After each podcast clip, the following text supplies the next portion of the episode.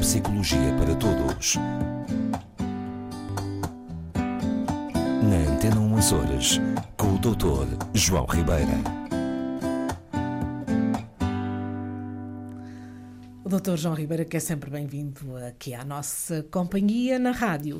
Eh, Nós estamos aqui para, para comunicar com os nossos ouvintes e comunicar também Sim. consigo, não é? Claro, e eu convosco. Pois, e a propósito de comunicação, eu que já ando por aqui há alguns anitos, continuo, É continuo, continuo a ter curiosidade relativamente à forma de comunicar. Hum. Ah, porque, porque estando num estúdio, a partir do estúdio, vou comunicar com os ouvintes. Talvez seja isso que faz de si uma continuamente excelente comunicadora, Ah. porque se preocupa com a forma de comunicar, não é? E porquê, Rosa? Porque é que é que. Porque eh, nós temos que. Não é só, oh, digamos, falar por falar. Tem que haver algum conteúdo, alguma mensagem. Eh, É e, eh, e penso que hum, às vezes é difícil de conseguir isso, mas eh, recentemente eu, eu, eu li, portanto, a propósito de, de uma. De uma senhora brasileira, ela, ela está hum, a tirar uma formação em neurociência e comportamento de, e desempenho.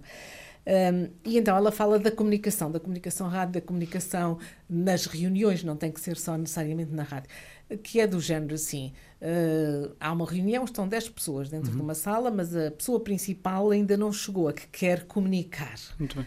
E pode acontecer duas situações: é a pessoa entrar na sala e falar de um assunto e, e ninguém lhe dar atenção, ou parte desse grupo não lhe dá atenção e continuam a falar entre si, ou então tem que ser um assunto que desperte, Claro, que interesse, e aí as pessoas param e prestam atenção. claro. Faz todo sentido. Hum, isso, isso aí quer dizer que quando as pessoas não prestam atenção, o cérebro eh, gasta menos calorias. É verdade. Então, é, pois, é exatamente isso que acontece. Fica, quer dizer, O cérebro, o- o cérebro, eu já aqui disse algumas vezes, é uma máquina altamente eficiente, não é?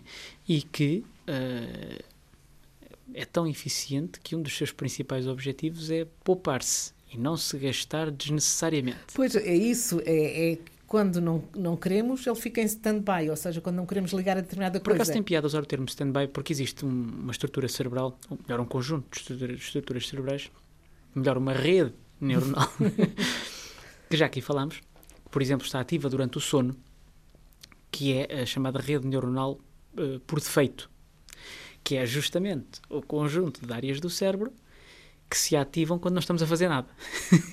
Mas, eles mas quer trabalhar, não é? É o tal modo de stand-by. É o Aham. tal modo de stand-by do cérebro. Ora bem, eh, eu penso que aquilo que, que- a que se refere e, e aquilo que a tal hum, senhora hum, colocou como questão é, eh, é, é bastante simples de abordar e é apenas uma, uma ilustração de um fenómeno que já aqui falámos muitas vezes, que é aquele fenómeno do ruído branco. Exato. O- o- dito de outra forma, o nosso cérebro ativa-se quando algo é saliente, quando algo é diferente da norma. Ok? Ah, ah, dito concretamente, se eu estiver num local com um determinado cheiro, que ao princípio me possa parecer muito pungente e incómodo até, mas se eu passar ali tempo suficiente eu vou-me acostumar. E aquele cheiro vai deixar de me fazer diferença, vai deixar de notar no meu cérebro. Porquê? Porque o cérebro já percebeu, já qualificou aquele cheiro, já sabe o que é, não vai gastar mais tempo e mais energia à procura de mais dados sobre aquele elemento. Ok? Fica arquivado e daquilo, aquele estímulo deixa de ter saliência. Pronto. O mesmo acontece com a parte sonora. Se eu estou num ambiente de burburinho, eu não vou, a partir de determinada altura, processar mensagem nenhuma, a não ser que seja um ruído ou muito elevado, ou uma voz que me é particularmente eh, querida, reconhecível, etc, etc, e que chame a minha atenção. Repare que eh, estas coisas são autoexplicativas. Quando eu digo algo me chama a atenção, quer dizer que a entrada da tal pessoa que vem dar a aula captou a minha atenção pela diferença, pelo aspecto da pessoa, pelo tema que ela vai trazer. Então eu diria de forma diferente. Eu, eu, por exemplo, eu não acho que seja totalmente possível um grupo de pessoas que está numa sala à espera de receber determinada informação não se ativar minimamente quando chega o preletor. Eu acho que acontece um, um conjunto, eh, digamos, o diagrama será outro, que é as pessoas maioritariamente vão se ativar para ver quem chegou, vão se ativar durante momentos para processar uh, aquilo que a gente chama a primeira impressão daquela pessoa que vai, que vai falar e depois das duas, três. Ou a pessoa consegue cativar a, atenção, sua, a é? sua audiência e uh, cativar a atenção justamente e as pessoas mantêm-se atentas àquilo que ela está a dizer, ou as pessoas acabam por desligar, ou porque o tema não interessa, ou porque o comunicador não é interessante, que também acontece muitas vezes. E, e não, cá está. Aí vem a tal história da dita gestão calórica que é isso mesmo, o cérebro não, não se aplica, não vai gastar-se, não vai manter-se ativo, seletivamente ativo, para um estímulo que não tem importância ou que, ou que a gente conclui que não tem importância. Nós temos, todos os nossos neurónios respondem de forma seletiva. Ok? Praticamente todos os nossos neurónios respondem de forma seletiva a cores, a cheiros, a sons, a, a qualquer estímulo, não é? E, portanto, se este estímulo é importante para mim, eu acho que vai ter relevância, me serve de algo, então eu gasto energia com ele. Se eu acho que aquilo que é desinteressante, que o estímulo não me traz nada, eu não gasto energia. Cá está a tal ideia das calorias, que a Rosa dizia há bocadinho antes de. não é? O cérebro gasta imensas calorias. É porque, é, aliás, é o principal consumidor de energia do nosso organismo. É por e... isso que nós temos a capacidade de desligar ou ligar, uh, digamos, a um assunto, uh, ou quando ele não nos interessa. É, é, precisamente isso. É precisamente isso. Já aqui falamos uma vez, por exemplo, da capacidade de esquecer, que é importante para Sim. a aprendizagem, paradoxal que possa parecer. A capacidade de desligar é fundamental para a minha saúde mental e cerebral. Mas é uma capacidade que nem toda a gente tem. Era isso é? que eu ia dizer. As pessoas que não têm vivem com problemas de ansiedade gravíssimos, ou outros distúrbios ainda piores, mas vivem com, com um desgaste, atingem situações de burnout, situações de esgotamento. Porquê? Porque não conseguem desligar. Estão sempre, de alguma forma, sempre ativos, sempre atentos, sempre alerta. Não é? E há forma de contrariar isso, com certeza. Ah, sim, não é? há muitas, né? desde, desde a, as intervenções farmacológicas às intervenções mais psicoterapêuticas, né? quer dizer, existem montes de formas. E também há, montes, há, há muitas formas, passo aqui o coloquialismo de montes de formas, mas enfim, há muitas formas de fazermos o contrário e de, de nos ensinarmos a não desligar tão facilmente. Porque também às vezes podemos ter aqui o contrário, não é? Pessoas que desligam demasiado facilmente e que não cultivam os seus interesses e que muito pouca coisa lhes chama a atenção. Isto também não é positivo, não é? Sim, Portanto, nós, eu acho que nós devemos ter um grau mínimo de ativação que nos permita fazer uma seleção do estímulo. Se eu estou mais frequentemente desligado, estou a perder alguma coisa, ok?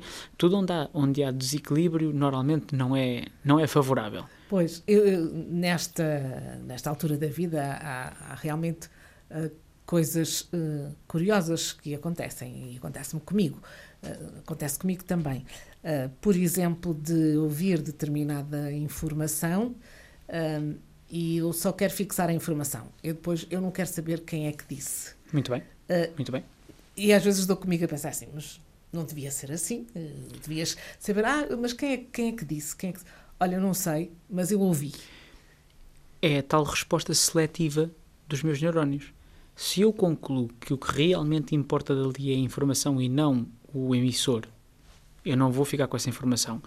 Eu posso treinar-me e obrigar-me sempre a ficar com as duas informações. Basta que eu cultive a noção de que é, de que é realmente uh, eh, um, importante as duas partes. Tem muito a ver com isto, tem a ver com forçar a seletividade, digamos assim, da minha rede neuronal, da minha estrutura neuronal. Mas efetivamente, em automático, vamos dizer assim, em automático, a ideia é uh, eu só gasto energia com aquilo que importa.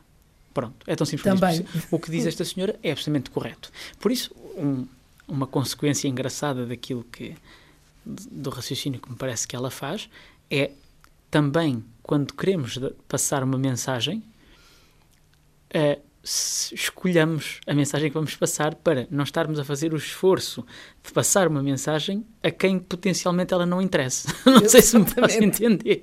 Isto, isto, e só para terminar, tem muito a ver, por exemplo, com as críticas ou com as correções que nós às vezes tentamos fazer a certas pessoas. Por exemplo, uma crítica construtiva dá trabalho.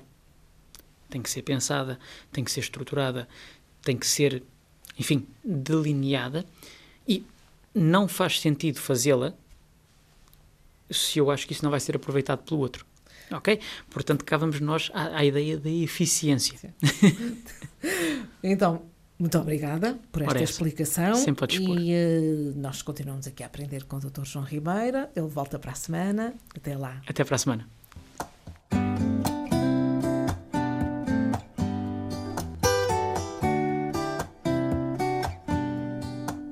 Neuropsicologia para Todos. Na Antena 1 Horas, com o Dr. João Ribeira.